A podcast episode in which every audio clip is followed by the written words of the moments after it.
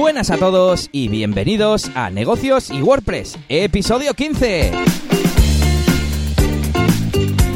Una vez más estamos aquí para hablar de WordPress, de plugins, de estrategias de desarrollo web y también de temas relacionados con eh, negocios, con, bueno, mm, facturación, medición del tiempo, cómo conseguir clientes, muchas cosas, algunas cosas que hemos tratado y otras que vamos a, tratar en el futuro. Y bueno, además de WordPress, a veces también de marketing online, pero siempre centrados en, en WordPress.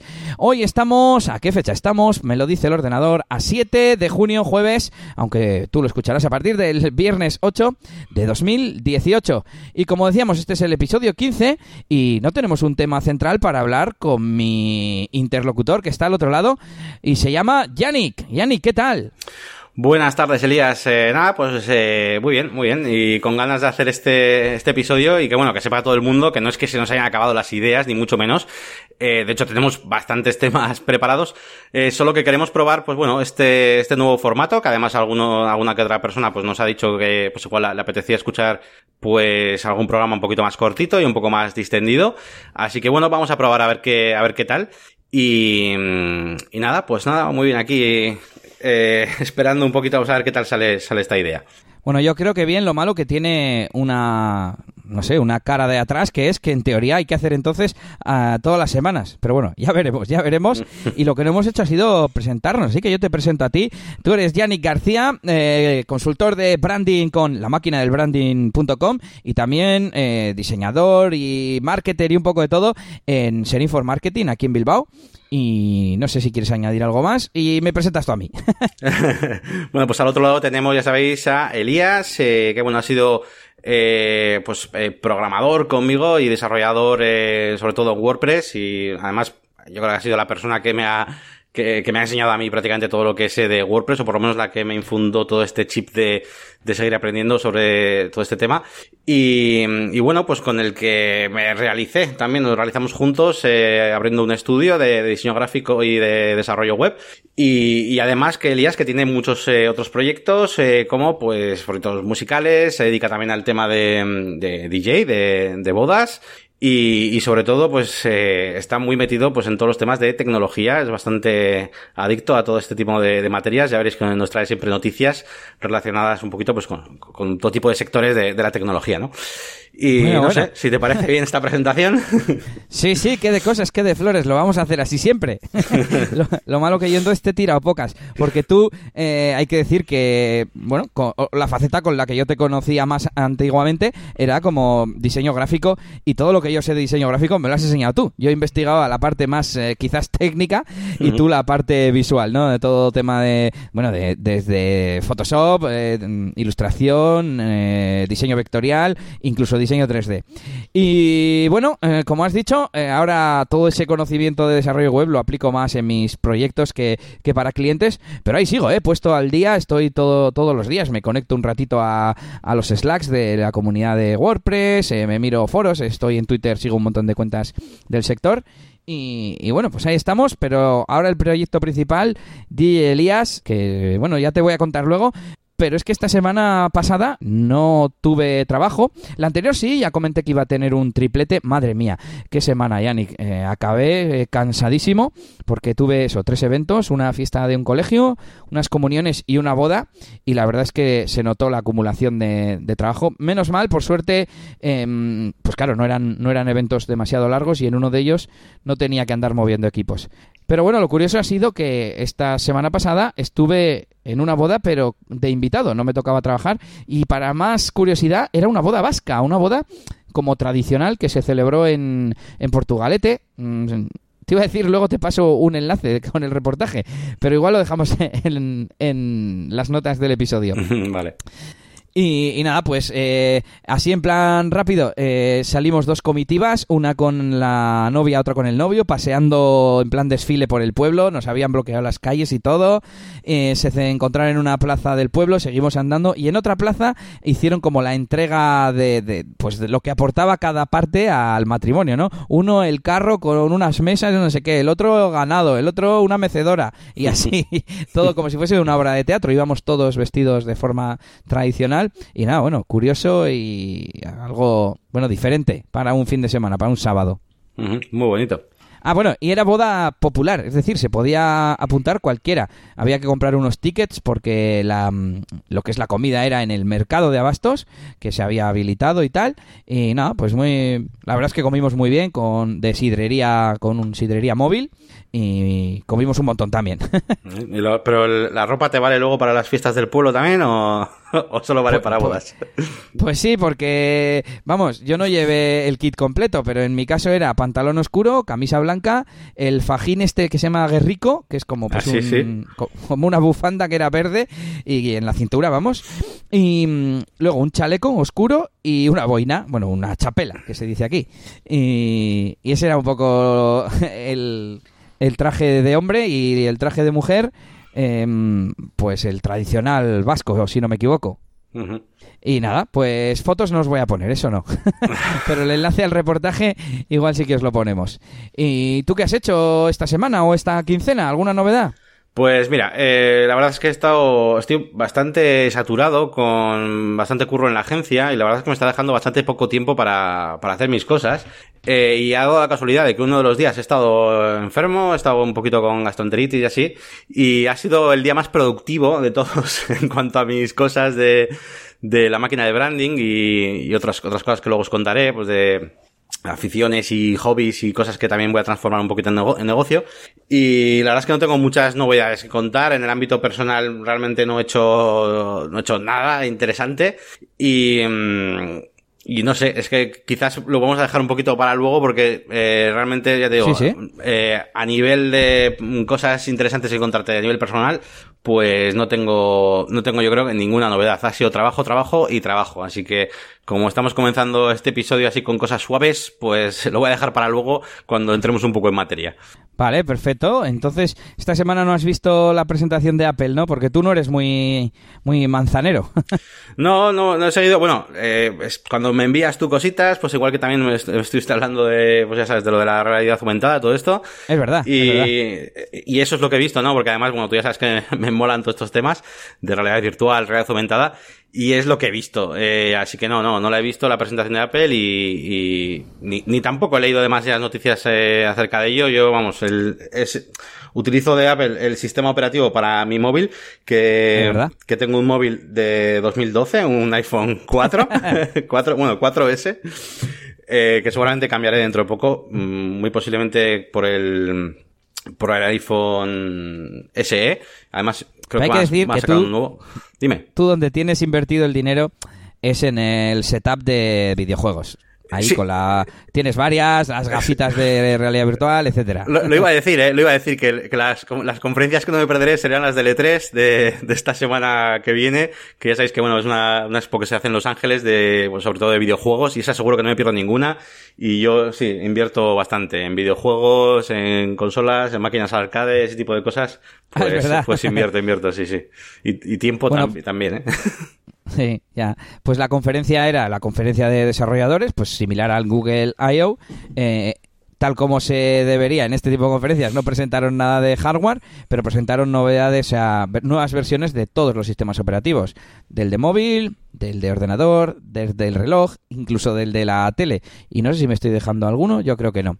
Y nada, yo me vi principalmente, eh, o sea, me he visto el vídeo oficial hasta la parte de iOS. Bueno, alguna novedad así, pues interesante, renovaciones, pero sobre todo me gustó, mm, aparte del tema que te envié de 3D, de, realidad eh, aumentada, me gustó una parte de automatización que le han metido a Siri que se llama Shortcuts y que, bueno, hace un tiempo, hace unos meses, compraron una aplicación muy conocida que se llama Workflows, y workflow y se sirve para hacer pues workflows, flujos de trabajo, automatizaciones al fin y al cabo. Y entonces tú ahora puedes poner un comando personalizado diciendo, por ejemplo, de camino a casa. Y entonces hace 5, 6, 10, 20 tareas, eh, como puede ser buscar la ruta más rápida con el mapa, enviar eh, un mensaje con el tiempo estimado a tu pareja, poner música, la playlist del coche y no sé, cualquier otra cosa que te puedas imaginar, ¿no? Así, ah, el ejemplo era eh, poner la calefacción o, el ventilador en función de para que al llegar esté a la temperatura deseada. Y nada, pues eso me gustó bastante porque a mí me, me mola bastante todo ese tema de la automatización y más si es a través de, de la voz y todo muy sencillo. Es un Zapier de, de, de Siri, ¿no? Sí, sí, sí, mm, lo has definido muy bien.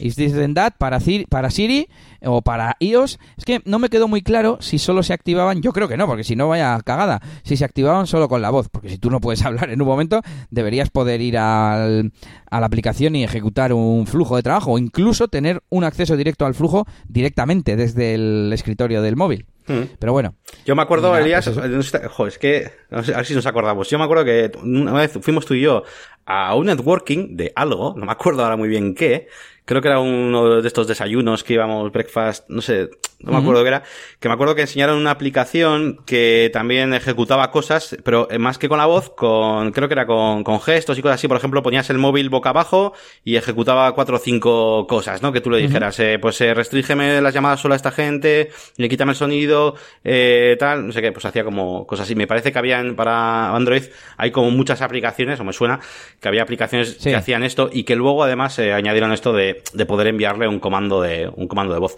Pero claro, si está integrado con Siri y todo, pues, hombre, pues mucho mejor. Bien, bien. pues puede ser los Marketing Morning de Ideateca, que íbamos de vez en cuando. Sí, puede ser. Eh, no sé si hacían algún otro diferente. Y había antiguamente en Android una aplicación que se llamaba Tasker, que era pues para esto, pero era como muy friki, tenías hasta variables y tenías un montón de cosas. Y muy friki en el sentido de que tampoco era muy amigable la interfaz, ¿vale? Porque hacer un flujo de estos de trabajo no deja de ser un poco avanzado. No sé en qué podcast he escuchado esta semana que decían eso, que se va a quedar para los geeks, esto de, de Siri, de iOS nuevo, ¿no? Eh, y actualmente hay otro que se llama Macrodroid, que lo he visto bastante por ahí en algunos artículos y, y que está bien. El otro día, eh, de hecho, le enseñé, me la bajé y le enseñé a Nelly porque en los antiguos teléfonos de Motorola, que ahora son de Lenovo, no sé si lo tienen, hacías como un, un par de gestos, uno para abrir la cámara, otro para eh, la linterna, en plan sacudiendo así como si fuese una maraca, para entendernos, y se enciende la linterna, ¿no? Pues, pues está chulo. Eh, sobre todo si te has acostumbrado en un móvil y luego el siguiente no lo tiene, pues te puedes poner esto y- hacerlo. Pero, pero bueno, hablando, vamos a continuar, hablando de, eventos, eh, como suele decir Yannick, que hoy no lo has dicho creo, soy experto de los foros de Google. Eh, va a haber un cambio de nombre, no sé si puedo contar más en el programa, y, y el caso es que... que este año eh, me han vuelto a invitar al, al evento que hay de los colaboradores de los foros eh, de nuevo en California, en la sede de Google. Así que a finales de, de octubre, noviembre, eh, me iré para allí de nuevo, que es la sería la tercera vez. Y, y nada, bueno, quería contarlo también por aquí. y- Hoy no tenemos efecto de sonido, ¿eh? Aplausos. es verdad. no los tenemos, no, no he conectado la, la mesa. Y, y bueno, con ganas, pero bueno, simplemente me lo han notificado, me han dicho la fecha y el lugar está guay porque el lugar eh, he estado un año en San Francisco, otro en San José y esta vez es en Santa Clara. Entonces, bueno, eh, por cambiar un poco de aires. Eh, creo que Nelly se vendrá también, no estoy seguro, pero bueno. Y nada, hablando de Google y de las empresas grandes de la tecnología, nos vamos con, con otra que es Microsoft. Eh, leía el otro día un artículo que, decía que Microsoft ya vale más que Google. Reflexionaba un poco sobre el cambio de CEO, ya sabemos que ahora tenemos a Satya Nadella después de Steve Ballmer. Developers, developers. y, y bueno, pues el cambio de enfoque parece que está dando sus frutos y ya esta compañía vale en bolsa más que, más que Google. A ver, que, que- que lea las cifras que con cifras tan altas me, me cuesta. 760 mil y pico millones de dólares frente a los 745 mil que vale, que vale Google. Así que bueno, mm, ya ves tú, ¿no? Google parece como que es más cool y más actual, pero... Pero ya sabemos que lo que cuenta es lo que hay en el banco, no la impresión. Sí, sí, está claro. Además, Google anda quitándose. Bueno, he estado leyendo que se ha quitado algún otro proyecto. Eh, bueno, proyectos que estaba colaborando con militares, cosas así, se ha ido quitando. No sé si tendrá algo que ver. Pues que Google sigue un poquito esa línea de seguir siendo pues cool y tal. Y bueno, pues, bueno, no sé, bien. Ya. Estaba mirando en... De repente me he dado cuenta, digo, ah, pero claro, no es lo mismo Google que Alphabet. La noticia que yo he leído es que Microsoft vale más que, que Google. Claro, no que Alphabet. Alphabet es todo el conglomerado de empresas, incluyendo, por ejemplo, Waymo, la de eh, coches autónomos, o las, la que sea, ahora no, no me Sí, sé sí, más, sí. ¿no? Es verdad. Pero, pero bueno, no sé cómo mirar. He buscado en Google Alphabet Bolsa y, claro, me sale el, precio de la acción, pero no sé cómo mirar cuánto vale toda la compañía, ¿no? Bueno, eh, esta noticia me has dicho que no la habías visto, pero espero que la siguiente sí. Sí, sí. GitHub. La GitHub sí, sí la he visto, sí la he visto, sí. Pues cuéntanos, para, para quien no lo sepa. Bueno, pues que Microsoft acaba de, adquirir eh, pues GitHub, ¿no? Que para el que no sepa un poquito, pues esa, página web que, bueno, pues sobre todo para desarrolladores las, la conoceréis, eh, y donde, bueno, pues eh, se trata un poquito pues de poner eh, código abierto, aplicaciones y un poquito de mm, toda la información pues eh, disponible para todo el público y para que, bueno, pues al final y al cabo es una herramienta más para ayudar al mundo del desarrollo a que avance. Y Microsoft, que es una empresa, pues bueno, pues bastante cerrada en ese sentido, pues eh, ha sido un poco como extraño, ¿no? Esta, esta compra. O, o, no tanto, ¿no? Realmente, porque sí. igual lo que pretende es eh, precisamente poner alguna barrera, ¿no? No sé yo, no sé yo un poco cómo, cómo ver esta, esta acción. Ya. Bueno, eh, decir que se ha vendido por 7.500 millones de dólares. Creo que es la tercera adquisición más cara después de Skype y LinkedIn, si no me equivoco. Eh, la división de móviles de Nokia fue por un, un poco menos, 7.200 o algo así. Qué, brutalidad de cifras. y, nada, pues a ver, lo que, lo que decíamos, ¿no? Por un lado, eh, parece el cambio de rumbo con el nuevo CEO, que hace poco liberaron eh, .NET o Visual Studio, no, no, no recuerdo ahora de memoria em, el código como código abierto. Y, mm, pero claro, hay gente que, que está, vamos, acojonada porque piensa que ahora Microsoft va a leerles el código y les da miedo y no es lo mismo GitHub, una empresa pequeña entre comillas que un gigante como Microsoft. También he leído un tuit que decía que eh, GitLab, que es un competidor de GitHub, está recibiendo un montón de clonaciones de los repositorios de Git y un montón de altas de gente nueva, etcétera, ¿no? Y decía alguien que GitLab, el competidor este, eh, utiliza Azure, el servicio de almacenamiento en la nube de Microsoft. Así que estamos un poco en lo mismo, en las mismas, aunque bueno, no es lo mismo que una empresa tenga su almacenado sus datos en un servicio de Microsoft a que la propia Microsoft sea la empresa donde lo tienes. Claro, claro. Bueno, al final va a imponer sus normas, o sea, es, normal, pero bueno, eh, igual va más por los tiros de que quiera cambiar un poquito o hacer un lavado de cara y yo creo que sí, yo creo que sí. Pero te iba a decir que, que, que, de todas formas eso de Twitter es tipo chascarrillo de barra de bar, porque al final lo que cuenta es eh, las leyes y los contratos que estés firmando. No, ah, como es de Microsoft me van a robar el código y ideas. Ah, mira, algo así también he leído. Como que ya venían haciendo el... Como es código abierto, tú puedes coger... A ver, GitHub, por defecto, si no pagas, los repositorios son públicos. Entonces cualquiera puede ver el código. Eh, si quieres repositorios privados, tienes o que pagar o que usar otros servicios. Y, que como que Microsoft había robado algún proyecto y renombrado, bueno, movidas raras, bueno, o inspirado por lo menos, ¿no? Pero bueno, que, es ese otro ya, que lo analicen los analistas serios.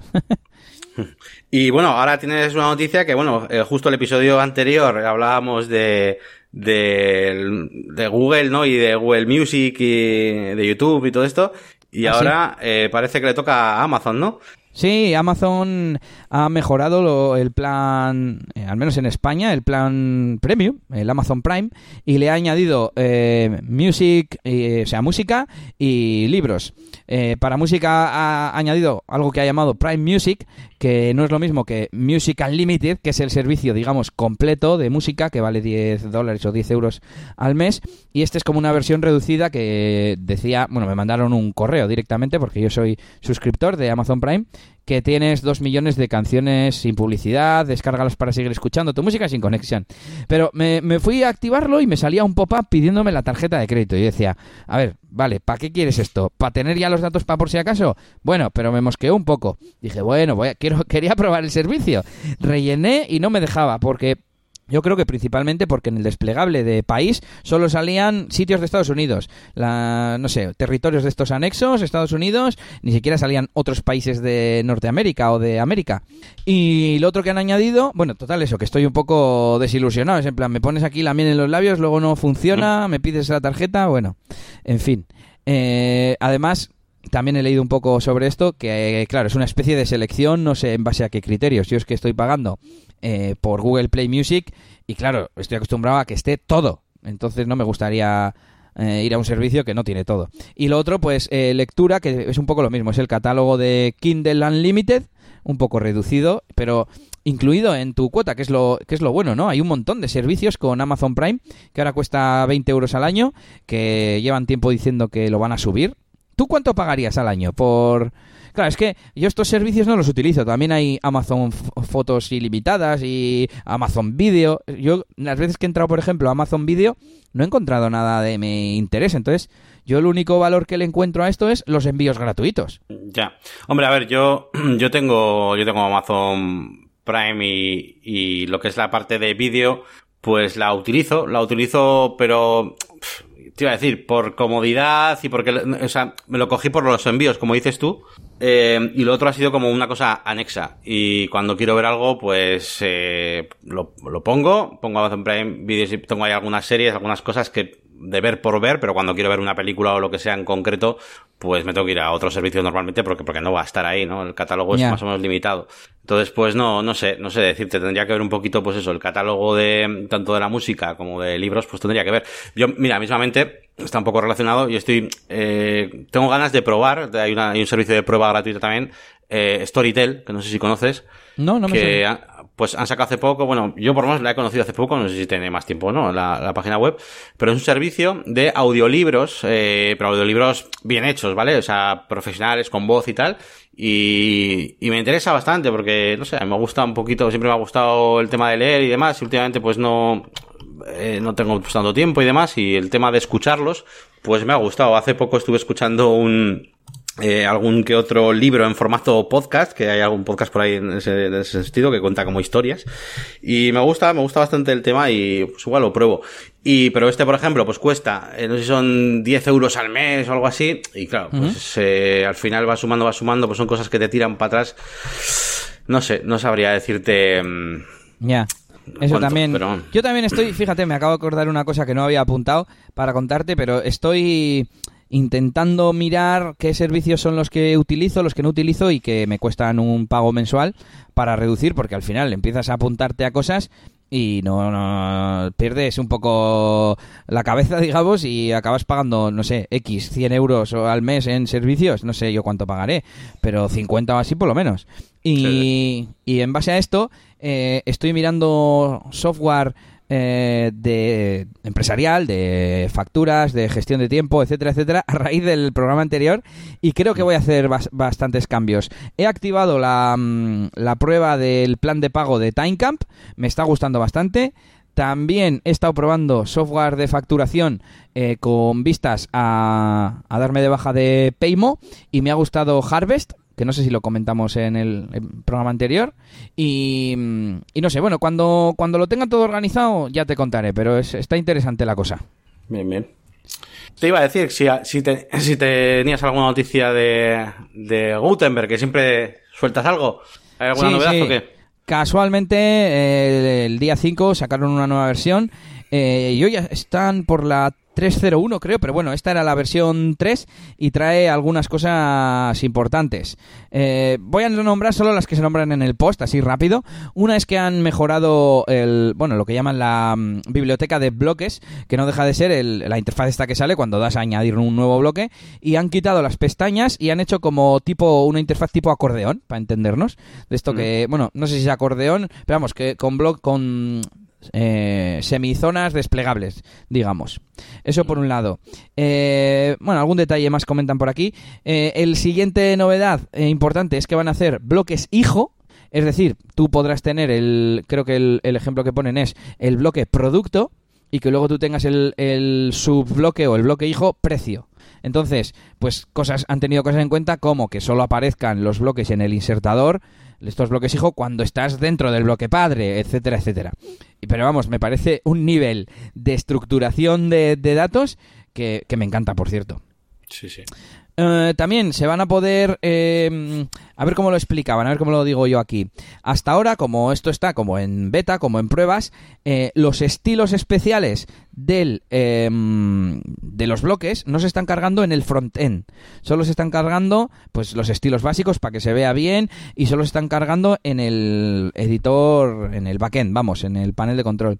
Pero ahora han creado una nueva función, un theme support, para que se carguen los bloques, los estilos de los bloques en, en el frontend también y la gente pueda empezar como a, a integrarlo mejor ya en los temas. Entonces, esa sería otra de las novedades. Y bueno, luego un montón aquí de novedades que siempre entro en tres o cuatro así al azar y últimamente entro y no, o no entiendo de qué están hablando o son novedades tan pequeñitas que no merece la pena ni, ni comentarlas. Por ejemplo, add shared blocks to the blocks autocompleter. Pues vale, pues bloques compartidos, no sé a qué se refieren, a los eh, al autocompletado, ¿no? Pues bueno. Eh, nada, ahí está. Mm, iba a decir WordPress 3.0, no, Gutenberg 3.0. Ya el cambio de versión y las cosas que están haciendo, yo creo que cada vez está esto más cerca. Pero bueno, no, no sé si hay un roadmap para ver hasta dónde quieren llegar, porque a mí esto ya me parece, no sé, bastante avanzado. No sé qué opinas tú. Sí, yo creo que una versión sencillita, por lo menos ya deberían, no sé, implantar y, y no creo, no sé, o sea, lo que está funciona y no sé, no le veo mayor problema a publicar algo, pero bueno, eh, no sé, no sé si te iba a decir que no sé qué expectativas tienen o si quieren, hasta qué punto quieren llegar, ¿no? Antes de sacarlo, pero no sé. Eh, estoy aquí levantando la mano como en el colegio, que se me ha olvidado una cosa, y es que el otro día lo actualicé en, en la instalación local que tengo y venía ya un bloque beta de columnas pero no de columnas de texto como había hasta ahora, sino de columnas de maquetación, como tienen todos los, los builders. Bien, bien, joder. Así que, bueno, eh, no, no lo he probado, simplemente vi que estaba y que, que, aparecía al buscar columnas y pues eso, poco a poco, igual es que están esperando a, no sé, ponerse un poco a la altura de los de los builders eh, más populares, ¿no? No sé. Seguiremos vigilando. sí, sí. Yo me he estado pegando bastante con el, ahora que estamos hablando de builders, me he estado pegando bastante con el, con este, con el Elementor, porque, joder, desde que hice, desde que salió aquella beta 2.2.0, eh, que bueno, ahí ya explicaba que, bueno, pues estaba en pruebas y tal, y, y, bueno, pues algunas cosas todavía no las soportaba, como el tema de las plantillas de, de, para hacer la single, por ejemplo, de un producto en WooCommerce y demás, pero que bueno, que saldría, ¿no? Y estaba ahí en su roadmap y todo. Pues nada, salió Elementor 2.0, la versión final, y todo muy bien, han ido mejorándole un montón de cosas, pero siguen sin aparecer las, las plantillas de las que me quejaba yo en, en mi vídeo de la máquina de branding que tengo ahí de la beta de Elementor.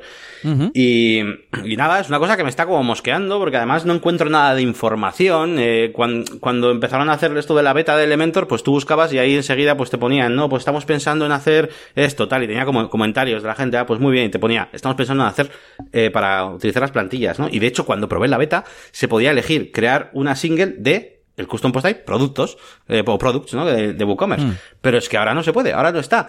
Y, y, no entiendo por qué, cuando funciona perfectamente con cualquier otro custom post type, pero bueno.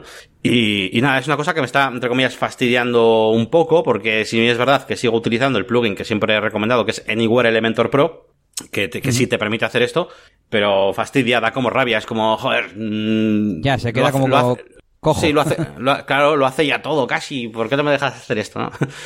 Y, y nada, pues eh, he estado investigando, investigando y me ha dado mucha rabia eso, que no haya información, que no haya nadie comentándolo, ni nadie diciendo que si se puede o no se puede, ni siquiera nadie preguntándolo. No sé, me llego a pensar de, eh, o seré yo que no me funciona en, los, las, en las páginas web que estoy, porque muchas veces ya sabes que cuando buscas información y no hay nadie preguntándolo, a veces es que sí está incluido, ¿no? En la, en la aplicación. Yeah. y por eso nadie lo pregunta. Y me he preguntado yo mismo eso, ¿no? Y, y no, no, lo he probado en más sitios y no, no funciona. Así que bueno, sin más, por eh, pocas novedades más de, de en ese sentido y, y sin más. Bien, eh, por cierto, me he acordado ahora de otra cosa que, se, eh, que, he visto esta semana sobre Gutenberg. Y es que se va a poder eh, elegir en qué, con, mediante un pequeño snippet, lo vi creo en ayuda WordPress, se va a poder elegir en qué custom post types aparece el editor y en cuáles no. Vamos a suponer que dices, bueno, pues no me importa que esté el editor en yo qué sé, en, en, las páginas, bueno, en las páginas o en los posts, pero uh -huh. en los proyectos, vamos a suponer que tenemos un custom post type de proyectos en plan portafolio y, y que hemos dejado el editor pues para meter una pequeña descripción. pues, pero no queremos que, que se rellene, que rellene ahí el cliente nada, por ejemplo, ¿no? Con el, con el Gutenberg. Pues bueno. Pues de esa forma eso, podríamos... eso, eso, lo tiene, por ejemplo, Elementor, porque en vez de un snippet, pues tiene en los ajustes de Elementor, le dices, ¿no? En qué custom post type. Yo siempre lo digo, ¿eh? Yo a los clientes, normalmente, cuando les hago un custom post type, de, tiene muchos campos y tal, yo intento no ponerles ahí el editor para que, eh, eh, bueno, pues directamente pues lo metan desde la parte de WordPress, que es como más mecánica, ¿no? Eh, es como para que el cliente se olvide del diseño, ¿sabes? Es como, olvídate del diseño y de todo, y tú céntrate en hacer esto, ¿no? Que luego también Elementor tiene la función de, de, de dejarles entrar en el editor y, y, y no dejarles eh, cambiar nada, solo introducir, solo editar el contenido de los bloques, pero bueno, que lo suelo hacer así, suelo no permitir el editor de Elementor en casi nada, menos en, pues yo que sé, menos en las páginas o en las entradas, con mucho, pero los custom posts, o por ejemplo productos, los productos de, de WooCommerce, todo eso, no, no, son los rellenas desde el backend normal y, y ya está. Claro. De hecho, estaba pensando dos cosas. Por un lado, he pensado, joder, eh, claro, ahora que has dicho que Elementor lo tiene, he pensado, joder, y Gutenberg no lo tiene. Pero bueno, he entrado al artículo de ayuda a WordPress, lo voy a añadir aquí para que no se nos olvide. Y, y bueno, sí que me. mm, O sea, parece ser que no lo tiene, porque aquí en. En, en el artículo aparece para hacer exactamente lo que he dicho. Eh, aunque también he pensado que quizás un, proyecto lo suyo sería em, hacerlo. mm, estoy pensando, ¿cómo se haría para diseñar eh, la página web con un mm, proyecto, ¿no? Con un portafolio y equiparar lo que sería el hacerlo mediante PHP, CSS, HTML al editor de Gutenberg. Es decir, ya sabemos que en el futuro se va a poder, bueno, ya se puede a día de hoy, hacer como una plantilla de campos de Gutenberg para un custom post type, ¿no? Oye, en el, en el CPT, en el custom post type eh, mm, proyecto, me pones estos campos que serían, pues yo que sé, la descripción en un campo de texto, la imagen que representa al proyecto, el cliente, no sé, los campos que sean. Y, y tú em, dejas ya hecho que no se puedan ni reordenar ni nada los bloques. Luego eso se puede, eh, se podrá estilizar, ¿no? Al fin y al cabo con, con CSS, con lo cual mm, ¿Para qué vas a decir que.? O sea, el ejemplo que he puesto no me gusta porque es en plan, ¿cómo vas a tener Gutenberg, CPT proyectos y no has hecho el custom post type con en Gutenberg? ¿Por qué no? ¿Sabes? No sé si me he explicado. Bueno, pues seguimos. Eh, ¿Qué nos toca? ¿Qué nos toca, Yannick? Eh, si quieres te cuento cositas, novedades de, de DJ Elías, de eventos y bodas. A ver, a ver qué, qué nos traes. Has tenido, bueno, ya nos has contado antes que has tenido bastantes, bastante ajetreo, pero nuevos leads o, qué, o qué nos. Pues mira, tengo por ahí mm, algunos cuantos leads. De hecho, para estos días me han salido eh, eventos como de última hora. Algunos he rechazado, pero todavía estoy esperando para este viernes, para una fiesta que me han pedido presupuesto y, y es un cliente con el que he trabajado anteriormente y en principio pues debería salir el evento, pero no me, no me han contestado. Y la verdad es que junio lo tengo, te iba a decir, lo tengo bastante... mm, bastante libre. A ver, que estoy abriendo por aquí la agenda. Sí, hasta el día 30 no, no tengo nada. Y, y a ver si sale esta de, de este viernes. Así que bueno, a descansar un poquito y iremos a visitar a la suegra. Y lo que sí te puedo contar es, como siempre, los leads que han entrado, que se han actualizado y demás. En esta quincena he tenido siete nuevos leads. Tres eh, los tengo todavía negociando.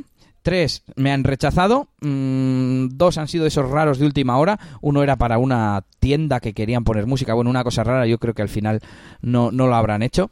Y el otro lo tengo mm, lo tengo preparado eh, porque es dentro de, un mes, me lo han asignado desde la empresa con la que trabajaba y bueno, pues para rellenar un poco la, la agenda. Bueno, más que un lead sería un nuevo evento. Y dos, eh, y cinco, perdón, cinco eh, de los antiguos que que los cinco son rechazados. El tema es que antes, mm, a los inicios de este año, que ha sido cuando ya definitivamente me he puesto como por mi cuenta 100%, eh, yo hacía mucho seguimiento, ¿no? Hasta que no conseguía que me dijeran que no, no paraba y daba igual cuánta interacción hubiera tenido el, el, el lead, el potencial cliente. Ahora lo que hago es a- a equipararme al, al trabajo o al interés que muestra el, el, usuario, el cliente. Porque hay gente que simplemente te pide los precios y tú le mandas otros tres, cuatro mensajes, pues contándole cosas eh, adicionales, ¿no? Pues tu forma de trabajo o le preguntas dudas o lo que sea.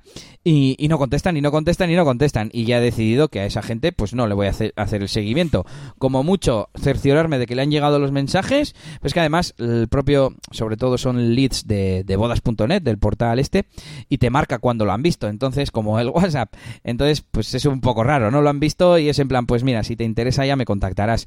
Y si, y si pierdo uno de 100, de 100 de esos pierdo uno que realmente vio el mensaje por encima y luego se olvidó de contestarme, pues mala suerte, pero no, no quiero estar detrás de, de la gente, eh, por un lado por principios, pero por otro lado porque quita un montón de tiempo. Revisar qué fue lo último que le dijiste, pensar lo que le dices. Hay gente que, que dices, bueno, pues no le voy a hablar más por la plataforma, voy a hablarle por WhatsApp y, al final te lleva 5 o 10 minutos cada vez que, que, simplemente haces un seguimiento. Entonces, no, es inviable. Sí, sí, me parece bien. Yo, a ver, yo hago parecido realmente con los clientes de páginas web y demás.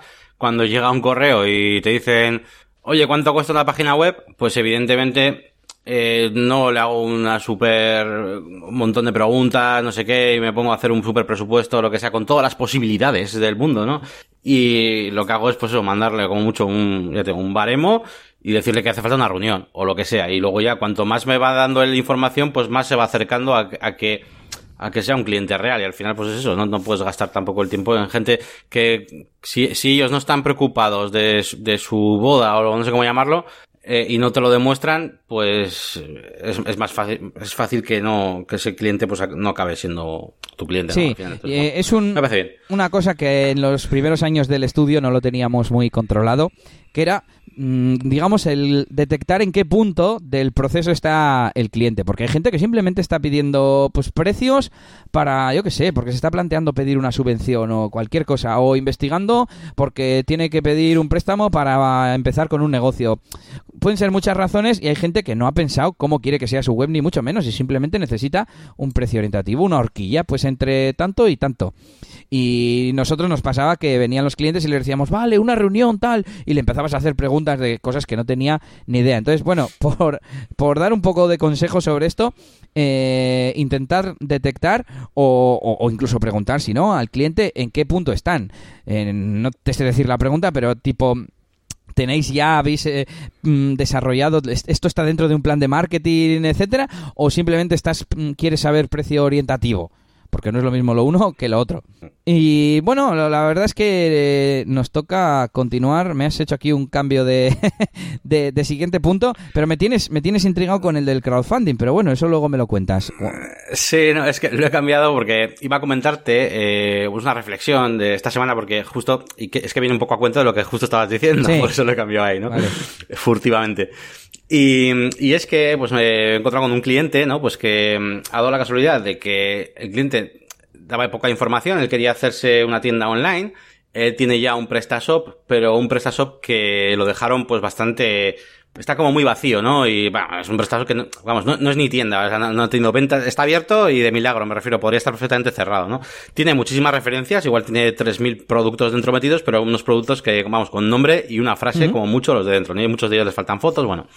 Y, y claro, y, este es un caso excepcional donde no se cumple lo que estaba yo diciendo, porque el cliente realmente eh, sí que estaba muy interesado, lo que pasa que él lo que quiere es un servicio eh, muy completo, por así decirlo. Entonces, eh, él, tanto en sus primeras comunicaciones por email como por teléfono, lo que sea, eh, era muy escueto, era un poco, quiero que, quiero hacer la tienda online completa y quiero que me la llevéis. Y era como muy, no sé, no, no daba detalles y parecía en algunos de los mensajes incluso podía haber parecido pues el típico email de que solamente quiere saber un precio orientativo y no pero luego realmente reuniéndome con él pues eh, y hablando ya de cara eh, personalmente pues sí, sí, evidentemente vimos que estaba muy interesado, además era un proyecto muy interesante, eh, solo que, bueno, había tenido muy, malas experiencias con otros desarrolladores precisamente por el tema de que eh, sabían, yo creo, eh, por lo menos bajo mi punto de vista, él lo puso mucho peor de lo que yo voy, a pintarlo ahora, ¿vale?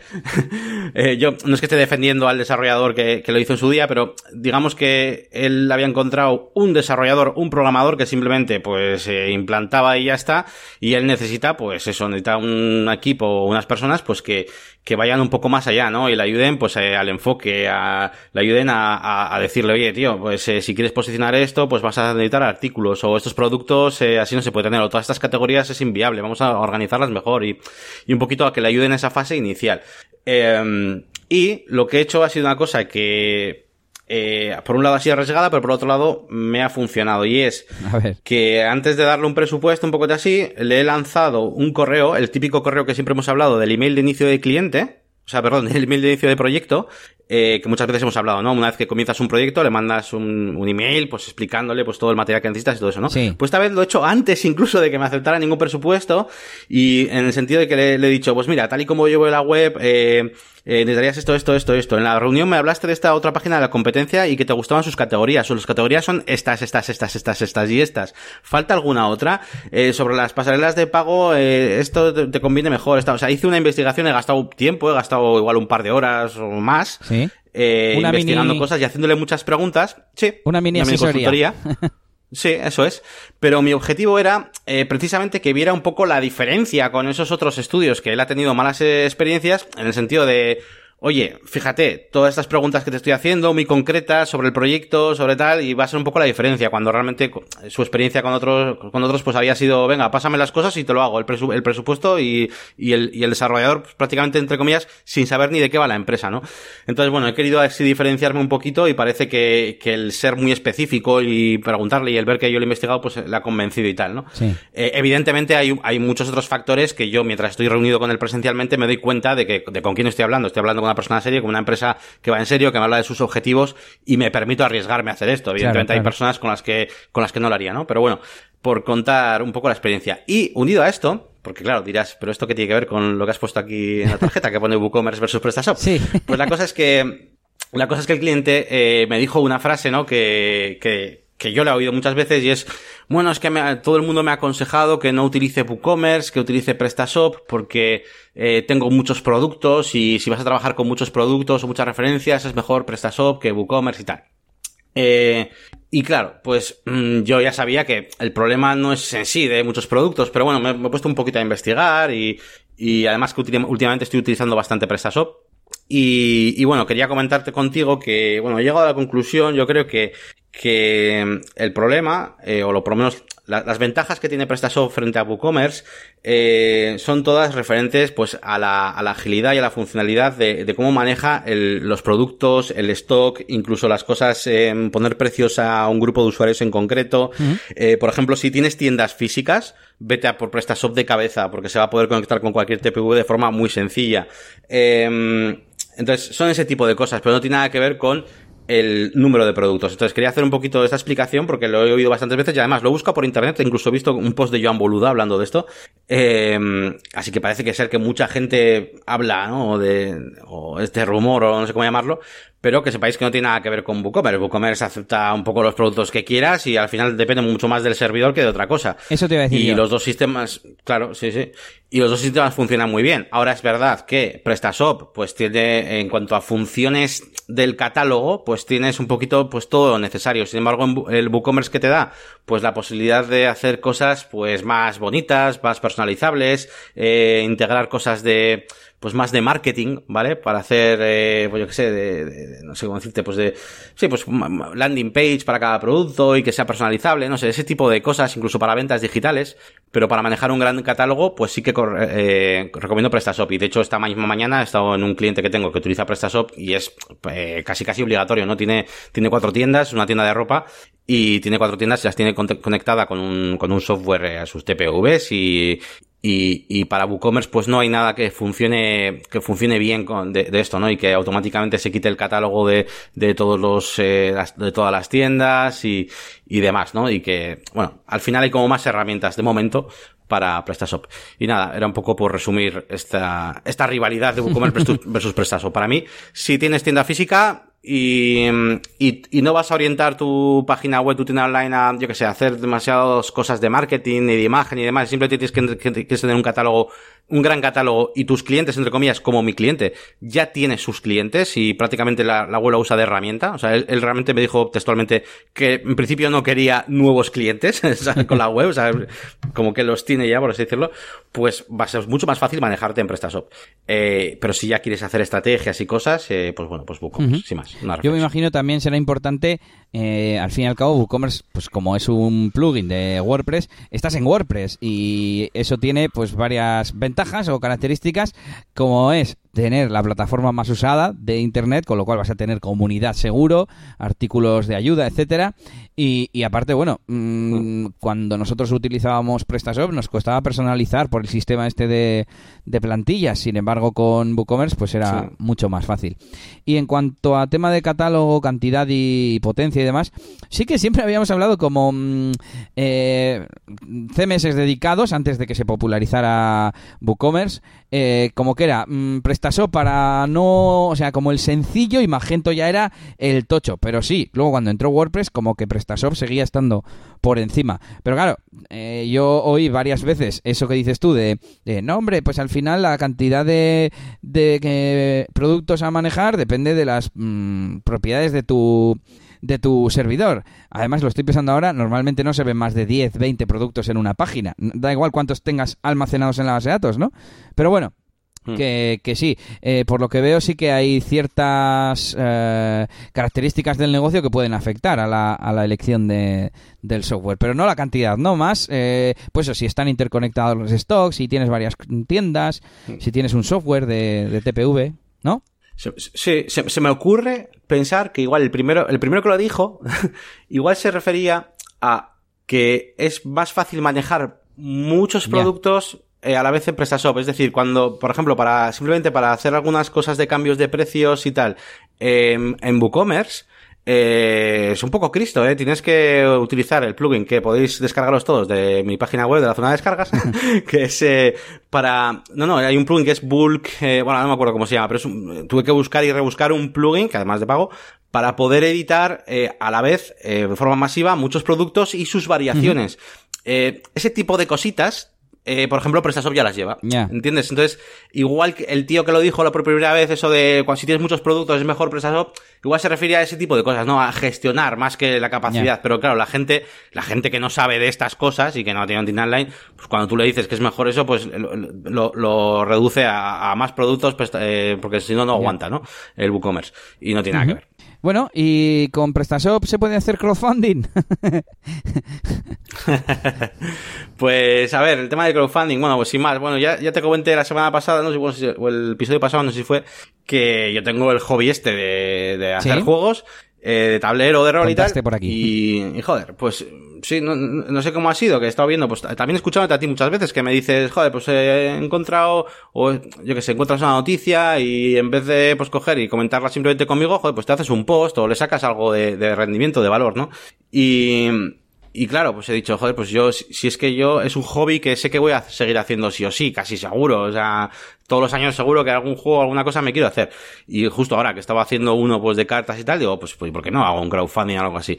Así que nada, me he metido un poquillo a investigar en, todo esto. He visto, por ejemplo, que está, hay una web que se llama Berkami, bueno, ya la medio conocía ya de otros proyectos y tal. De, es como el Kickstarter español, o sea, bueno, hay más, hay Goteo y alguna de esas más, pero yo, Berkami de las más conocidas de aquí. Sí, además he visto, por lo que he visto, eh, es como, que es un poco como de nicho, o sea, realmente hay un mogollón de libros, juegos de rol, o sea, mm, es, es un poco, un poco de eso, ¿no? Hay, ahora hay de todo, ¿no? Pero, pero sí que he visto una cantidad ingente de cosas de ese tipo eh, en Berkami. Y las condiciones son un poco mejores que, que, que bueno, que la, que la Kickstarter, ¿no? Y luego además, también, de justo el sitio donde iba a imprimir, donde tengo pensado imprimir mi, mi, mi juego, de cartas, pues casualidad ofrece un servicio, eh, pues bueno, pues de que hacen ellos la campaña, ¿no? Tú le mandas el, los archivos y tal, y ellos te hacen la campaña y te dan, pues eso, te dan un porcentaje, un 5, un 10, un 15, depende de lo que vendas, ¿no? Eh, que es poquito, pero bueno, no te cobran nada, ni tienes que, ni tienes que llegar a 1000 euros, ni nada, o sea, simplemente cuando vendes 100, pues te dan el 5%, cuando vendes 200, tanto. Y, y bueno, sin más, que era por, es un chascarrillo al fin y al cabo, ¿no? Que, que le voy a dar salida a, a, esto, pues por lo menos mi idea de todas estas cosas siempre ha sido coger y dejarlas colgadas en internet en un blog y punto, ¿no? Pero bueno, pues mejor que eso, pues... Eh, pero a ver, pues entonces, vas a hacer un crowdfunding para que se fabrique el juego, que es un tablero y fichas y cartas y cosas de esas. Sí, a ver, en concreto el que estoy haciendo ahora solo son Ajá. cartas. Eh, es un, es, a ver, es un, es un, es que es una cosa un poco especial la que estoy haciendo, es un poco de, también de nicho.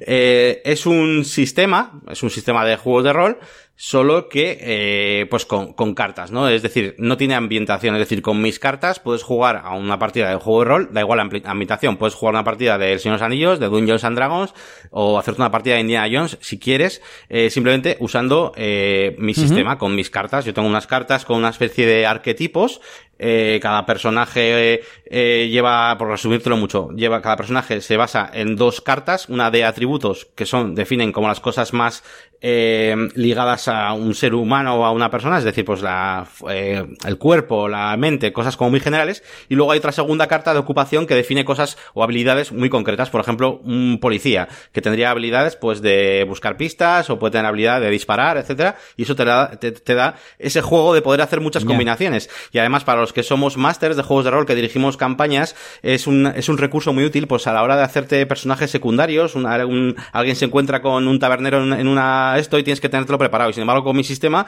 tú coges y dices en tu cabeza, venga, pues es un tabernero, mmm, ¿de qué tipo? Débil. Y coges la carta de atributos de flacucho, por ejemplo, y coges la carta de ocupación de tabernero. Y ya está, ya tienes ahí todo, los, todo lo que tienes que saber sobre el tabernero. Y, y te permite, pues, agilizar mucho ese tipo de cosas. Bueno, para, es, es algo, como te he dicho, es algo de nicho y tienes que estar un poco metido en el mundo de los juegos de rol.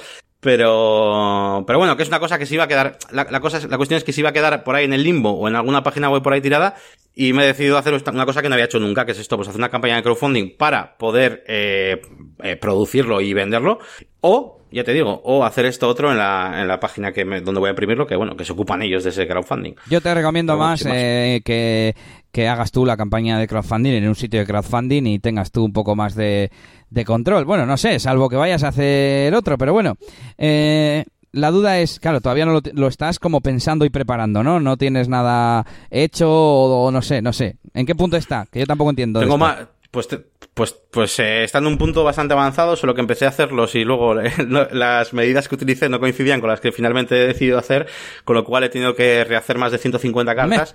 Eh, pero bueno, eh, es un poco la máquina de branding, ¿no? Entonces eh, se basa mucho en, en, jugar con iconos y con sistemas de colores, ¿vale? Todo lo que hace referencia al cuerpo va de color rojo tal, todo lo que hace referencia a la mente va de color azul, es como muy simple y tal. Vamos, que no tengo que hacer ilustraciones ahí dibujadas ahí en Photoshop a mano, ¿sabes? Uh -huh. Va todo mucho con icono. Eh, pero sí, ¿y en qué punto está? Pues realmente, nada, horas de trabajo. Lo que es el sistema está hecho, el manual de instrucciones lo tengo ya preparado y me falta, pues eso, me falta pues hacer más, más cartas, más arquetipos, más profesiones y tal, incluso filtrar y quitar algunas para que no quede algo demasiado grande, pero vamos, está en marcha y yo tengo intención de, vamos, este año lo acabo fijo y si puede ser en un mes, dos meses como mucho, pues yo creo que podría ser. Pues es lo que te digo. Ahí está. Es, Has puesto los efectos. Ese aplauso, sí, se lo merecía, se lo merecía. A ver, que te cuente yo más cosas. ¿Qué más eh, te puedo contar de esta semana así de cositas? Bueno, pues mira, de más cosas todavía de, de, del evento y de tal. Bueno, he subido un vídeo a, a ah, es YouTube. verdad.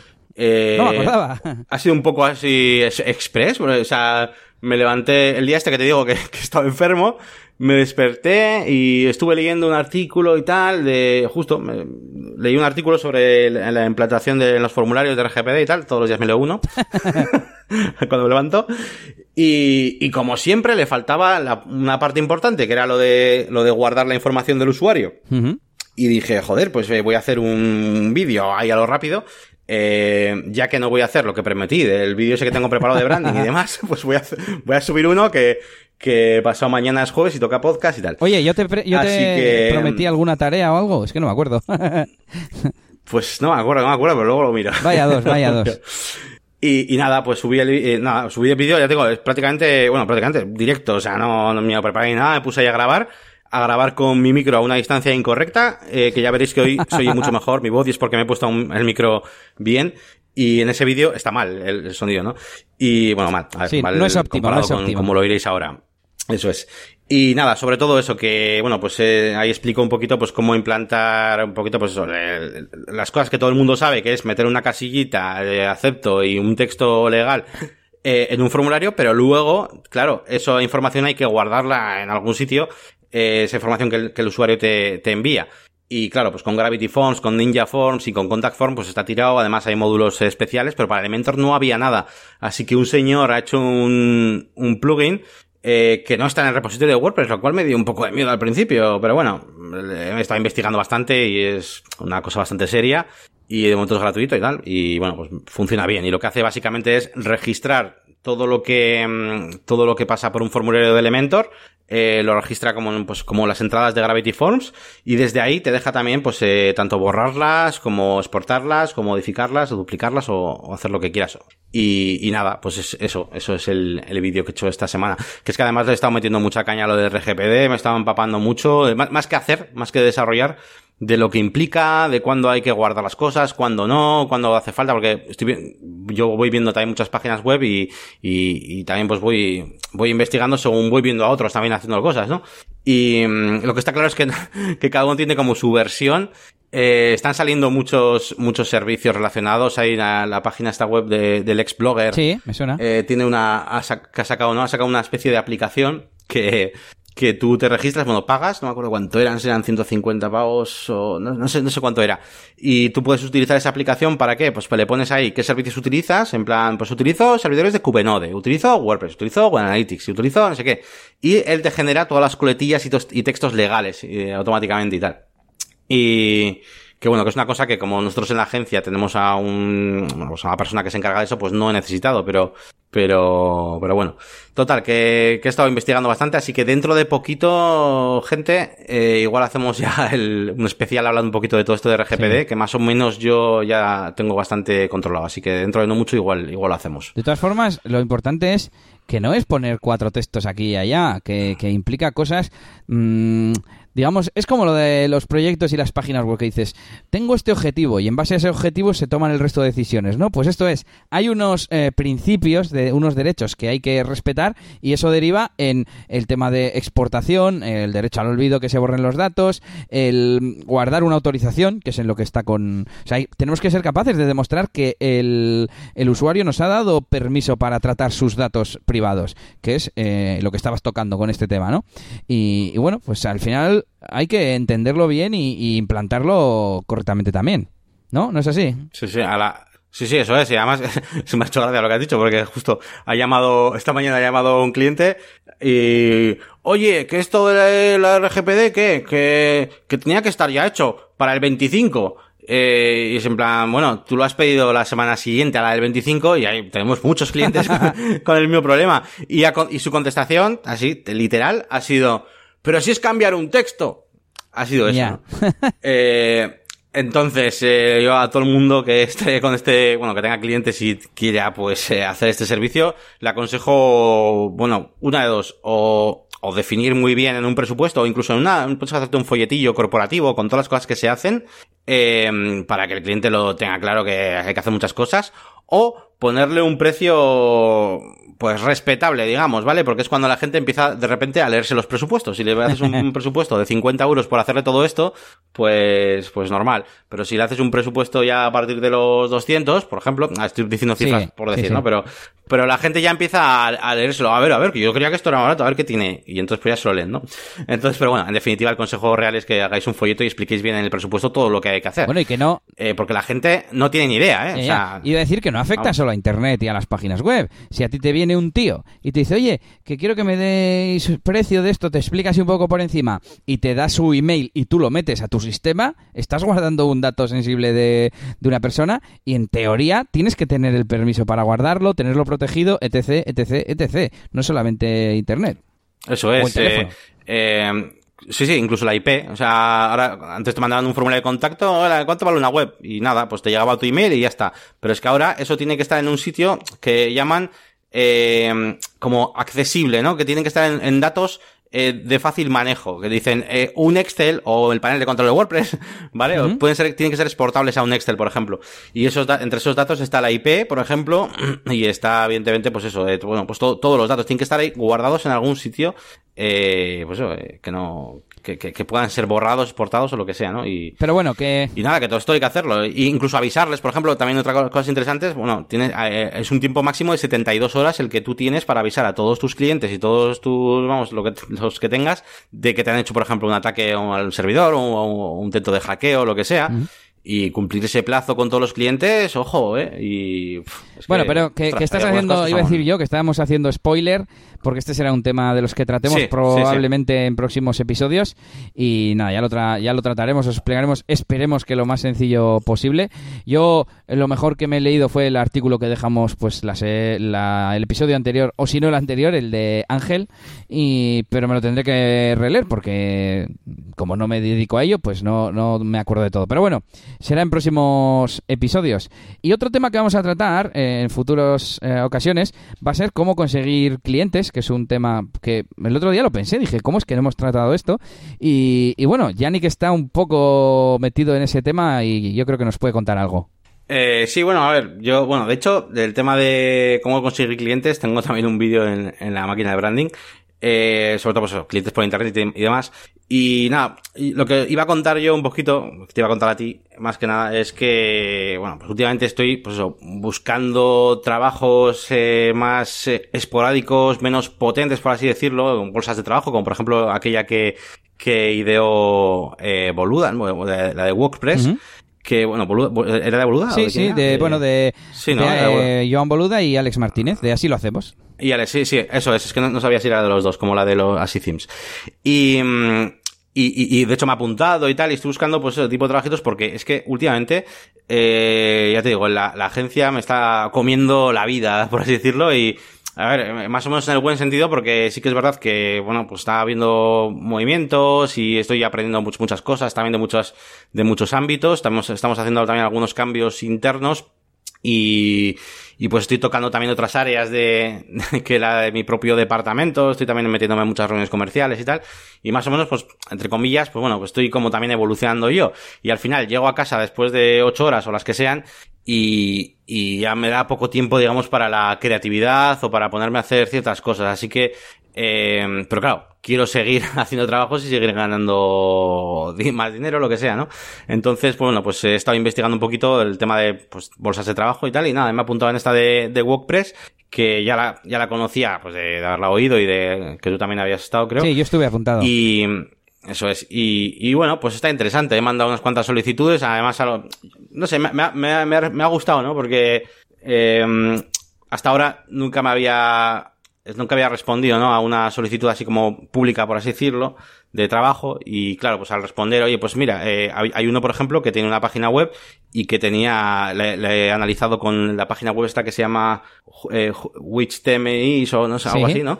Y te dice que plugins utiliza y tal, y justo he visto que utilizaba Elementor, Anywhere Elementor, el Types. Y claro, y mi respuesta ha sido, oye, pues mira, tengo mucha experiencia en WordPress, ta, ta, ta, ta, ta, utilizo Elementor, puedes ver si quieres vídeos sobre Elementor aquí en mi canal de YouTube, también tengo un podcast sobre WordPress y el toolset types también lo he utilizado, aunque te recomiendo utilizar la versión 2 de Elementor que te permite también hacer plantillas y tal. Y no sé, pues hablarle un poco así de cosas concretas, pues mola, ¿no? Y, todo el empaque que da.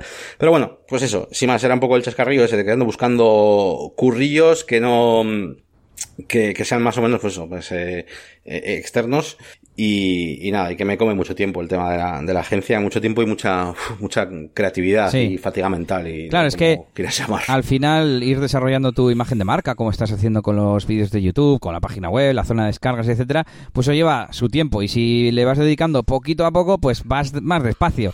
Y claro, si quieres ir teniendo portafolio y también ingresos eh, más a corto plazo, pues es que no queda otra, otra opción. Pero bueno, ¿has probado en más sitios tipo Fiverr o... Es que estoy pensando, me vienen todos los típicos genéricos de trabajo freelance, no sé qué, pero claro, me mola más cuando son sitios eh, de nicho, como el de WordPress o como Fiverr.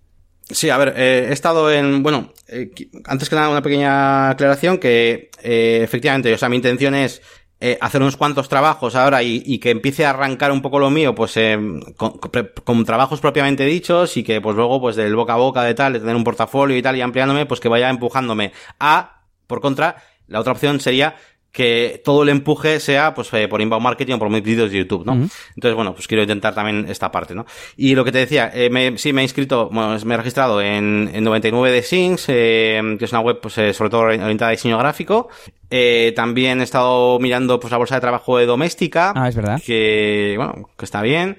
Eh, y luego también he estado en Low Post, que es para redacción de artículos. No sabía cómo funcionaba, la verdad. Lo de Low Post ha sido más curiosidad que otra cosa. ¿eh? Redacté el, artículo inicial, me dio 78 eh, puntos. Por ciento de, te dan como un sí, te dan como un ranking y es con el que empiezas. Ah, en plan, ya, ya, como examen inicial de, de profesionalidad, ¿no? Eso es, eso es.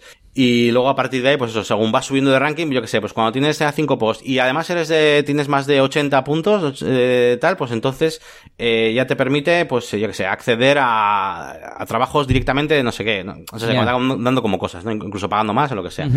Pero al final creo que, no, he estado leyendo muchos comentarios y me lo han puesto un poco, un poco mal. No la plataforma en sí, sino pues no sé, como que si quieres más, vamos, que si quieres ganar más o menos dinero con eso, que es bastante complicado, porque ya te digo, te lleva mucho más tiempo del que crees, ya no solo redactarlo, sino los posibles cambios, tal, las propias explicaciones que te dan muchas veces los clientes, pues no son muy concretas, y claro, como es redacción, no es una cosa que puedas controlar mucho con cosas técnicas, pues vete a saber la parte que no le gusta de tu redacción, ¿sabes? Y, y que es complicado, que es complicado andar con, eso. Ya sé un poco por curiosidad, ¿eh? La media, por lo menos de los posts que he estado viendo son eso, 3 euros. Y si lo coges ya, en plan, pues en vez de empujar, puedes decirlo, lo quiero ya. Eh, pues, pues igual 2,70, 2, 2 euros con 70, que, que, merece la pena realmente por esa diferencia de céntimos, merece la pena cogerlo ya directamente y eso, sueles tener pues eso, 6 horas para entregarlo, por ejemplo. Y, y, eso. Pues ya me contarás cómo, pues cómo avanza este tema de, de trabajos así más encargos, ¿no? Como se le suelen decir, y más a corto plazo para, bueno, aumentar un poco la clientela y la, la cartera. Bien, sí, sí, a ver qué tal. Yo tengo esperanzas en el de, en el de WordPress, ¿eh? Yo la verdad es que los, trabajos que he estado viendo era como en plan, ah, pues bien, genial. O sea, incluso muchos de ellos en plan, joder, me gustaría hacerlo, ¿sabes? no sé, ha, estado, bien. Pues ya, ya me dirás. Y con esto terminamos el super repaso variado. Eh, ¿Cómo lo vamos a llamar? Variado y luego algunas palabras, ¿no? Bodas vascas y, Elementor o algo así. Pero... Sí, eh, al principio tenía la idea de llamarlo programa corto, pero ya no. no, no, ya no. Eh, bueno, pues nos quedan las secciones cortitas un poco eh, que solemos tener. por un lado, el feedback, que, tenemos feedback. Nos, nos han hecho un comentario. Y mira, pues leo yo la pregunta y tú la respuesta ya que le contestaste tú, ¿vale? Nos dice Ángel, hola chicos, la verdad es que hace poco que os sigo y os merecéis un aplauso por curraros tanto los podcasts. Eh, Elías, aplausos con ovación. Vale, voy, venga, ahí está.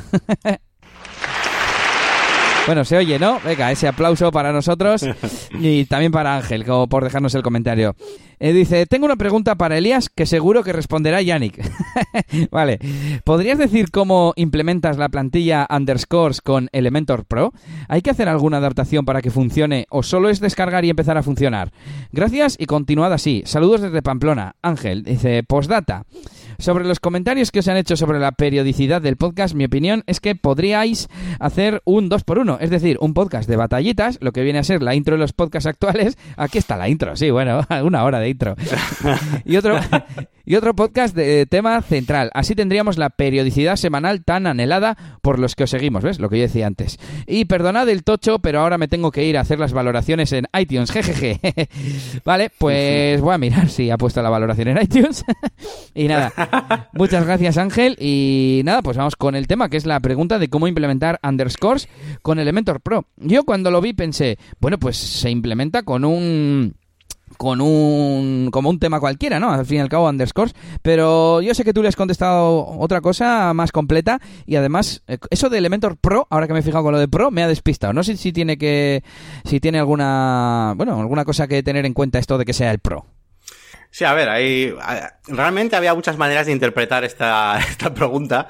Eh, claro, eh, a ver, Elementor, Elementor es un editor visual gratuito y la versión Pro lo que hace es básicamente, eh, por un lado, meter todo el tema de los bloques, o sea, más widgets y tal, más bloquecitos para utilizar. Y también eh, la posibilidad de crear tus propias plantillas para un custom post type y demás. Eso el Elementor por defecto no lo trae. Solo trae, eh, o sea, no es, es, el Elementor 2 Pro, ¿vale? O sea, no solo el Elementor 2. Sí, lo tiene el 2, pero en el Pro nada más. En la versión Pro, eso es. Eh, entonces, claro, aquí ha habido una cosita que, eh, que es la que me ha hecho declinarme por mi respuesta, que ha sido que ha, dicho que utilizaba underscore. Entonces, para mí underscore es un tema eh, pues bueno, pues sobre todo orientado a desarrolladores, porque ya sabéis que es un naked theme, eso es un, la plantilla es que, que, es completamente en blanco y que normalmente pues tienes que, que maquetar tú prácticamente desde cero, ¿no? Pues con tu PHP y demás. Entonces, mi respuesta es que no sé si leerla textualmente o... Bueno, o... como quieras, puedes hacer un resumen si quieres.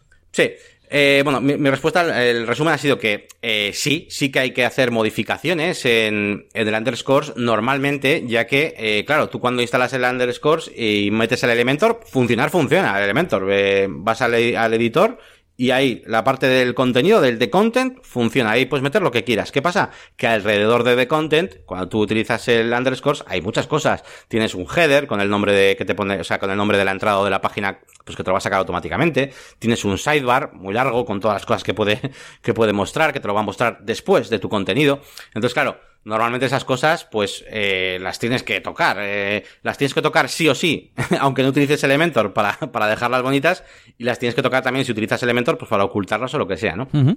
Entonces, bueno, pues mi respuesta ha sido un poquito eso, que, que, normalmente sí que hay que hacerlo y que bueno, que también le aconsejaba pues utilizar temas como GeneratePress, Ocean WP o incluso el Astra, que está muy bien, que, que, es un tema también que está muy bien. Ese no conozco. Que desde el menú, que desde el menú apariencia personalizar, pues tienes un, igual que tenéis en apariencia personalizar y cambias ahí el logotipo de la página web, en identidad del sitio, pues tienes un apartado de eh, de diseño del sitio, creo que se llama, donde cambias el layout y le dices, pues quiero que salga sidebar, quiero que no salga sidebar, incluso muchos de ellos traen eh, para WooCommerce, cómo quieres que, que, se muestren, si cuatro columnas, en tres columnas, o sea, es un, como opciones muy generales que te permiten pues dejar el tema en vez de tan en blanco como el underscore, pues un, un, en blanco pero bonito, ¿vale?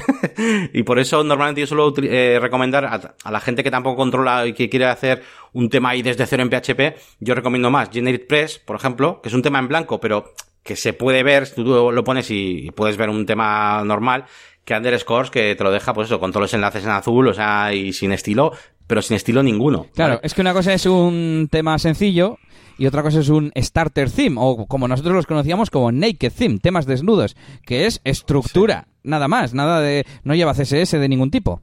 Claro, eso es. Eh, y bueno, también le ponía la otra opción, que es utilizar una plantilla que se llama Canvas, que viene con, con Elementor. Tú cuando entras en una entrada, tú la vas a editar. Eh, incluso, vamos, sin que le des a editar con Elementor, directamente pinchas en el nombre de la entrada de la página y a la derecha ya sabéis donde tenemos la plantilla que queremos elegir para esa, para esa página, que muchos themes ya sabéis que tenemos ahí la, el formato full width o formato eh, con sidebar, sin sidebar. Bueno, pues uh -huh. cuando tú tienes Elementor, hay una de las plantillas que se llama Canvas que esto simplemente es que tú la des a editar y te quita todo. No tienes ni header, ni footer, ni nada. Tienes todo en blanco. Entonces, claro, esto, por ejemplo, para hacer una landing está súper bien, porque eh, le das ahí a Canvas, te creas ahí la, la, cabecera, el pie y todo directamente ahí. Yo cuando, por ejemplo, cuando me piden, eh, últimamente me han pedido muchas páginas web súper sencillas, tipo landing, que, que con una sección, o como mucho dos, ¿sabes? Y una es la de contacto. Eh, y da, da, como cosica cobrarles lo de lo que normalmente llamo yo, pues toda la implementación general de todo el sistema, ¿no? Y que igual tiene una base, pues yo que sé, me lo invento, de 650 el mínimo mínimo, ¿no? Para una página web. Y sí que es verdad que con esto del Canvas puedo reducirte, digamos, el tiempo de ejecución del proyecto muchísimo. Simplemente yo instalo ahí, no me, me da igual ni qué te me lleves ni nada, le doy a Canvas y me diseño ahí en un momento, en un par de horitas, una landing, ¿sabes? Uh -huh. Entonces, eh, esto también lo puedes utilizar, pero claro, cuando tengas más páginas y demás, pues, pues no. Yannick, lo siento, pero y, voy a hacer eso... un paréntesis. Ahora que has dicho eso de diseñar una landing con el Elementor, ¿qué tal va el reto? Eh, jo, jo, pues eh, te iba a decir que bien y mal. Eh, bien, porque me aclaraste una duda que tenía yo, que era pues que quería hacerlo ahí un poco a lo harto, y al final pues me dijiste que simplemente con el diseño valía, pero es que no, no, no he encontrado, ya te digo, no he encontrado el momento, por eso te digo de, de, de que estaba a tope con, con la agencia. Y lo he pensado, ¿eh? Lo he pensado antes, de, cuando estaba viniendo a la casa, digo, joder, seguro que me dice lo, de, lo del rito y lo quiero hacer, pero no lo he hecho. Lo que sí es verdad es que un cliente, fíjate, un cliente eh, quería hacer una página web muy parecida a lo que, a lo que hicimos tú y yo, Y, voy a diseñar, dentro de poco voy a hacer, y claro, lo voy a hacer con Elementor seguramente, eh, una página muy parecida, así que voy a tener que hacer la tuya del reto y esta también. Vale, pues apúntalo ahí no, en, no, no, lo tengo hecho. En las tareas, porque vamos a recordar, eh, dijimos de hacer imitaciones de diseños de páginas web con Elementor y a ver cómo de parecidas quedaban. Al final dijimos de hacerlo como en 15 minutos o en media hora, no sé, o, o cómo dijimos hacer, o sin tiempo. Sí, no, al principio, pues eso, eh, claro, yo, yo tenía la duda, digo, joder, pero es que tengo que hacerlo también, todo crearme todos los custom posts y tal, y al final dijimos, no, no, que lo que es la apariencia, porque luego realmente, eh, realmente da igual decirle, con elementos nuevos, da igual decirle que un campo, la información, la mm. coja de lo que escribes dentro o la coja de, un campo dinámico, así que realmente sería lo mismo, así que solamente diseño. Y sí, sí, eh, mi idea es que, vamos, en 15 minutos yo te lo hago, teniendo el material fuente, vamos, las fotos y eso. Bueno, pues yo creo que ha quedado respondida la pregunta de Ángel. Eh, de Web Pamplona. Eh, os recomendamos visitar webpamplona.com, que nos ha dejado en las reseñas de iTunes el mismo comentario, hecho copiar y pegar, que bueno, no está mal, no está mal tampoco. Eh, os animamos a que dejéis vuestros comentarios, vuestras reseñas en... Bueno, comentarios no, vuestras reseñas en, en iTunes, buscáis ahí negocios WordPress y os aparece la maletita azul para, ya sabéis, para subir en los rankings de iTunes y que más, más gente nos escuche. Al final es, es, yo siempre lo explico muy sencillo. ¿Te gusta nuestro podcast más o menos? ¿Te entretiene, te aporta algo, bueno, pues si quieres que lo sigamos haciendo, mm, nosotros necesitamos ver que crecemos y que la gente nos manda comentarios, etcétera. Para eso, comentarios, me gusta, reseñas, etcétera, allá donde sea que escuchas, ¿no? Pues si eres más de Apple, pues en si tienes un Mac o si tienes un, un iPhone 4 como Yannick, eh, entras a al apartado de podcast y dejas tu, tu, reseña. Que no, que escuchas otra cosa. Bueno, también compartir, porque por ejemplo yo escucho Pocketcast y no tiene apartado para, para dejar comentarios, ni me gusta, ni nada. Yo escucho los podcasts con Pocket Cast y no hay nada para compartir, para dar me gusta, etcétera, pero bueno, lo que intento es pues enviárselo a gente si pienso que le va a interesar, pero también compartir en Twitter, en mi página web y lo dejo como un enlace para ese resumen semanal que hago, eh, no, siempre semanalmente, pero bueno, y, y, distribuir un poco si os gustan los podcasts para que, bueno, sigan creciendo y no dejen de hacerse esos podcasts que tanto os gustan. Y tú no lo sabes, Yannick, pero tenemos otro mensaje porque nos lo enviaron desde la sección de contacto y bueno, estaba configurado para que me llegase a mí y se trata de Fonso que nos dijo, hola buenas, me gusta mucho vuestro programa. Lo de los marcadores en el audio me encanta, pero os escribo principalmente por otra cosa. Os he descubierto esta semana. Los primeros episodios los he tenido que escuchar en la web porque el podcatcher que uso no los cargaba. No es la primera vez que me pasa con algún que otro podcast, pero suele ser por la configuración del feed. Actualmente solo aparecen los episodios de la página 1. Espero que podáis arreglarlo para poder tener acceso a todos los episodios en el mismo lugar y para que los nuevos oyentes puedan escuchar todos los episodios sin problema. Un saludo y gracias por vuestro trabajo, por contarnos vuestra forma de currar. Pues nada, un saludo, Fonso. Y bueno, le, dije que estaba la configuración por defecto de WordPress, que es mostrar 10 elementos en el feed. Por eso coincide con los 10 elementos que se muestran en la, en la página principal. Eh, he puesto 999, Yannick. vale, vale. Ya, le contesté y le dije que, que ponía 999. Digo, bueno, si lo pasamos ya veremos. Y, nada, pues ahí queda eso. Hasta, para la, hasta la segunda temporada nos da. sí, para que la gente pueda descargarlos. De hecho, estoy pensando a ver una serie, series así muy que hayan tenido muchos capítulos. Por ejemplo, Anatomía de Grey, que vemos nosotros. No sé si lleva por 14 y suele tener unos 23, 24 por capi. Vamos a ver, 20, 20 tantos por 14 no sé, 200 o así. No sé si lo he multiplicado bien aquí con la mano izquierda, pero, pero vamos, que nos da, nos da. Y, nada, saludos a Afonso, saludos a Ángel, saludos también a Pablo, Pablo Cianes de la comunidad de, Slack, eh, de, de, de, ¿cómo se llama? Se llama, ahora mismo os lo digo, eh, es la comunidad alternativa, digamos, porque la comunidad de Slack de WordPress en teoría es para, mm, para la organización de la propia comunidad, ¿no? Y entonces muchas veces se preguntaban cosas que pues no era el lugar adecuado y por eso se hizo otra que es eh, comunidad WordPress en España, pero que la dirección es anuncios, www.slack.com por si alguien se quiere unir. Bueno, también podemos dejar el enlace. Y, nada, ahí podemos saludar también a, Ángel, que hablábamos de su guía de RGPD, a Ivonne Azcoite también anda por ahí, a Pablo, Pablo Cianes, y bueno, un montón de gente que, bueno, digo lo de Pablo porque me dijo que nos había empezado a escuchar hace poco y que iba por el episodio 8. Así que nada, ahí quedan esos saludos y solo nos quedaría hoy las herramientas. Yannick, te voy a dejar a ti que he hablado mucho yo ahora. Venga, pues vamos a hacer un repasito rápido a esta sección de herramientas que ya sabéis que os recomendamos, os recomendamos cosillas que utilizamos nosotros habitualmente. Herramientas pueden ser plugins o páginas web.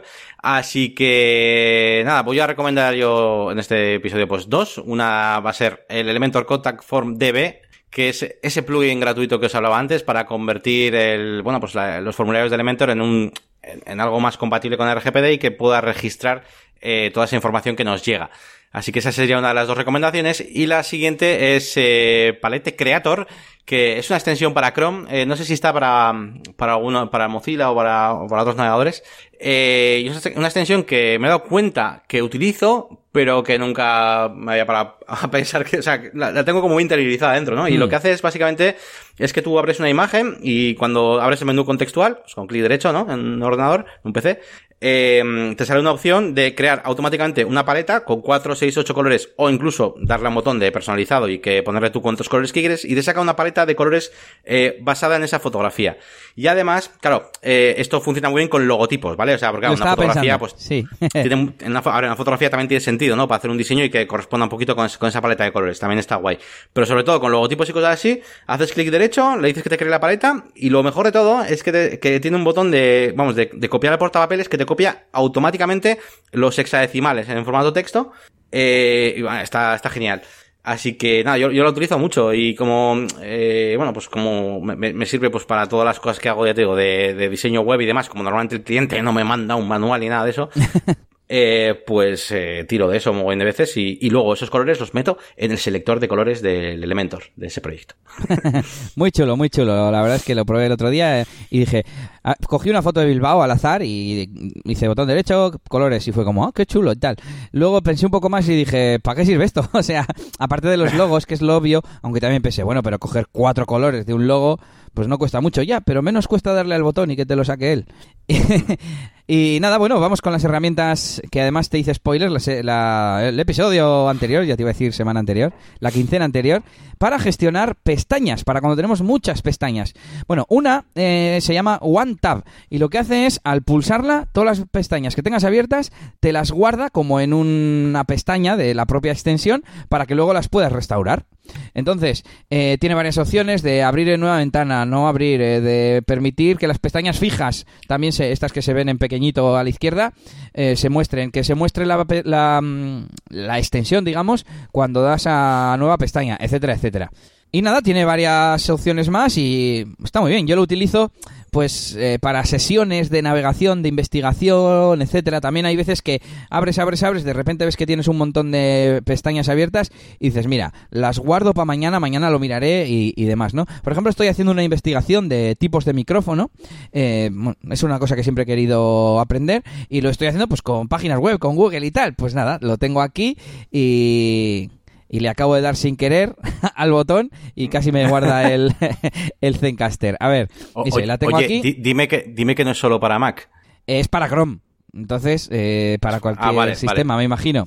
Y mira, tengo otra, acabo de restaurar las que he cerrado y tengo otra que no la he puesto en las notas, pero también está bien, está relacionada, que sirve para, al darle al botón, me las ha abierto eh, en, otra, en otra ventana del navegador. Entonces, tengo otra que creo que es esta, a ver, Merge all Windows, exactamente. Y al darle, ¡pum! Te las junta todas las ventanas en una única ventana. Pues bueno, también, también está bien. Em, y nada, pues esto para qué sirve? Pues aparte del tema funcional, pues si cuantas más pestañas tienes, más memoria RAM te, te, consume el ordenador y pues no, no mola. Entonces, también te sirve para eso. También te permite exportarlo en un archivo HTML y demás, pues para pasárselo a alguien por correo o lo que sea. Pero para el tema de la memoria está muy bien la segunda extensión que te voy a recomendar que se llama The Great Suspender, el gran suspendedor.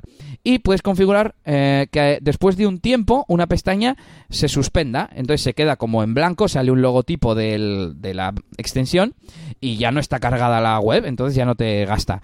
Eh, si le das clic te vuelve a aparecer y bueno, también tiene bastantes configuraciones de... Mm, de atajos de teclado, de, pues por ejemplo, no suspender las eh, pestañas fijas, pues yo por ejemplo lo tengo marcado, etcétera, etcétera. Bueno, echáis un vistazo al enlace que os dejaremos y, y nada, pues esas son mis recomendaciones de hoy. ¿Qué te parece?